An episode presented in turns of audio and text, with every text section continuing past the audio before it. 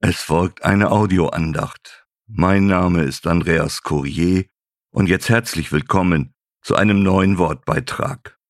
Das Thema der Andacht lautet Gott ist noch nicht fertig. Für die einen unverständlich, für die anderen ein großer Trost, Gott ist noch nicht fertig. Der Herr zögert die Verheißung nicht hinaus, wie es einige für ein Hinauszögern halten, sondern er ist langmütig euch gegenüber, da er nicht will, dass irgendwelche verloren gehen, sondern dass alle zur Buße kommen. Aus dem zweiten Petrusbrief, Kapitel 3, der Vers 9. Noch ist Gnadenzeit. Und dieses hat das Volk Israel im alten Bund immer wieder erfahren dürfen. Gott macht nicht einfach Schluss, er schenkt in seiner unermesslichen Geduld die Möglichkeit zur Umkehr. Und so finden wir im Alten Testament im Buch der Klagelieder eine der schönsten Zusagen Gottes. Ich lese aus dem dritten Kapitel die Verse 21 bis 26. Dies will ich mir zu Herzen nehmen, darum will ich hoffen. Es sind die Gütigkeiten des Herrn, dass wir nicht aufgerieben sind, denn seine Erbarmungen sind nicht zu Ende, sie sind alle Morgen neu, deine Treue ist groß. Der Herr ist mein Teil, sagt meine Seele, darum will ich auf ihn hoffen. Gütig ist der Herr gegen die, die auf ihn harren, gegen die Seele, die nach ihm trachtet. Es ist gut, dass man still warte auf die Rettung des Herrn. Der Hintergrund dieser Verse ist schnell erklärt. Der Prophet Jeremia hat immer wieder das Volk Israel zur Umkehr gerufen, doch es hat nicht hören wollen. Und so wurde das Volk Israel gefangen weggeführt und Jerusalem zerstört. Und so blickt nun der Prophet Jeremia auf die Trümmern der Stadt und bringt weinend seine Klage in Liedform zu Gehör. Und in allem Klagen bricht es wie ein Lichtstrahl aus der Dunkelheit hervor. Dies will ich mir zu Herzen nehmen, darum will ich hoffen. Wörtlich, es soll in mein Herz zurückkehren. Auch wenn es ganz dicke kommt, wir völlig vor Gott und dem Menschen versagen, Gott hört nicht auf, uns zu lieben. Wenn wir untreu sind, er bleibt treu, denn er kann sich selbst nicht verleugnen. So schreibt es der Apostel Paulus in seinem zweiten Brief an Timotheus. Gott hält an seine Verheißungen, an seine Zusagen fest. Bei dem Volk Israel, weil es sein auserwähltes Volk ist.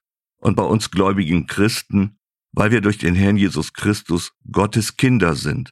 Und so darf es auch in unsere Herzen zurückkehren. Wir dürfen darauf vertrauen, dass Gott mit uns noch nicht fertig ist. Es sind die Gütigkeiten Gottes, seine Barmherzigkeit und Gnade, dass wir nicht aufgerieben oder zerstört sind. Wir dürfen daran festhalten, sein Erbarmen ist jeden Morgen neu, seine Treue ist groß, wörtlich stark. Der Herr ist mein Teil, im übertragenen Sinn beschreibt es die Herkunft. Und weil der Herr, der allmächtige Gott, auch unser Schöpfer ist, dürfen wir an der Hoffnung festhalten. Wie groß auch die Not sein mag, Gott ist größer. Es ist das Kreuz, das es uns immer wieder deutlich macht. Gott ist noch nicht fertig. Es ist tief in der Seele, dem geistigen, gefühlsmäßigen Bereich unseres Lebens verankert. Der Vers 25 ist als Einladung zu verstehen. Gut ist er zu denen, die ihn erhoffen, zu der Seele, die ihn sucht.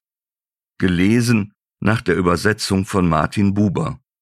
Und dass hier jetzt statt Mensch das Wort Seele steht, hat einen ganz tiefen Sinn. So wird deutlich, dass es nicht nur um den Menschen an sich geht, sondern um die gesamte Existenz des Menschen mit allen Lebensbereichen. Wenn der Mensch sich Gott ausliefert, beziehungsweise zu ihm zurückkehrt, wird nicht nur der Mensch verändert, sondern nach und nach auch sein Lebensumfeld. Gott ist noch nicht fertig. Es bleibt die Frage, nach wem oder was trachten wir? Wo suchen wir Hilfe? Es ist deutlich zu lesen, unsere Hilfe kommt nur von dem Gott, der Himmel und Erde gemacht hat. Und so bleibt nur eines festzuhalten, es ist gut, dass man still warte auf die Rettung des Herrn. Hier fängt der Glaube an. Wir müssen warten. Hier zeigt sich das Vertrauen zu Gott, welches wir haben dürfen.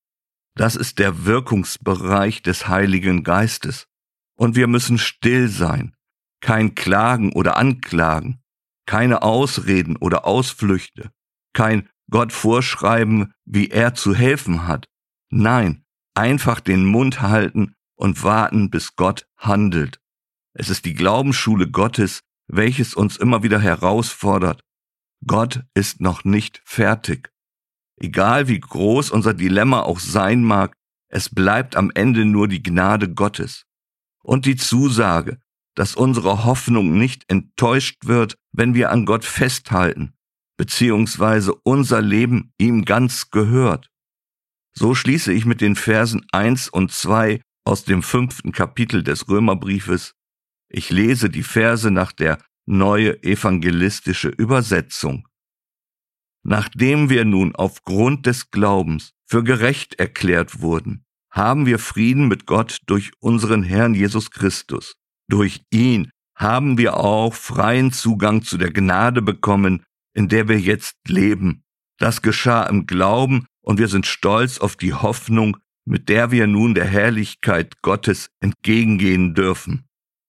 Gott ist noch nicht fertig. Amen.